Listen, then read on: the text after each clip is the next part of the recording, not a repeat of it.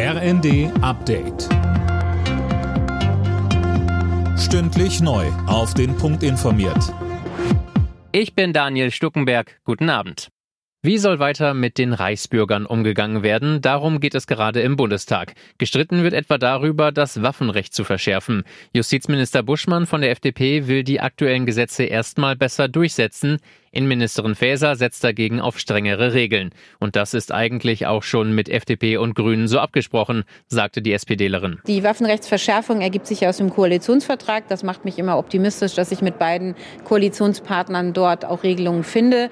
Halbautomatische Kriegswaffen gehören nicht in die Hände von Menschen. Insofern ist es, glaube ich, ein wichtiger und richtiger Punkt, darüber zu verhandeln und dort voranzugehen.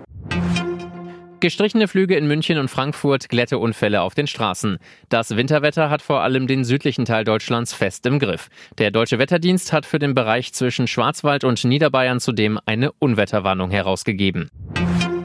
Twitter geht zu lasch mit illegalen Inhalten um. Das hat das Frankfurter Landgericht festgestellt. Sönke Röhling, der Kurznachrichtendienst muss künftig nicht nur einzelne Tweets dauerhaft entfernen, in denen falsche oder eher verletzende Behauptungen aufgestellt werden. Nein, die Richter gingen noch einen Schritt weiter. Wird ein Tweet künftig als illegal eingestuft und entfernt, muss Twitter eigenständig prüfen, ob weitere Tweets mit gleichen Aussagen auf der Plattform existieren. Die müssten dann ebenfalls gelöscht werden. Andernfalls droht dem Unternehmen ein Ordnungsgeld von 250.000 Euro und zwar pro Fall. Geklagt hatte der Antisemitismusbeauftragte von Baden-Württemberg Blume. Twitter-User hatten behauptet, dass er seine Frau betrüge und in antisemitische Skandale verstrickt sei.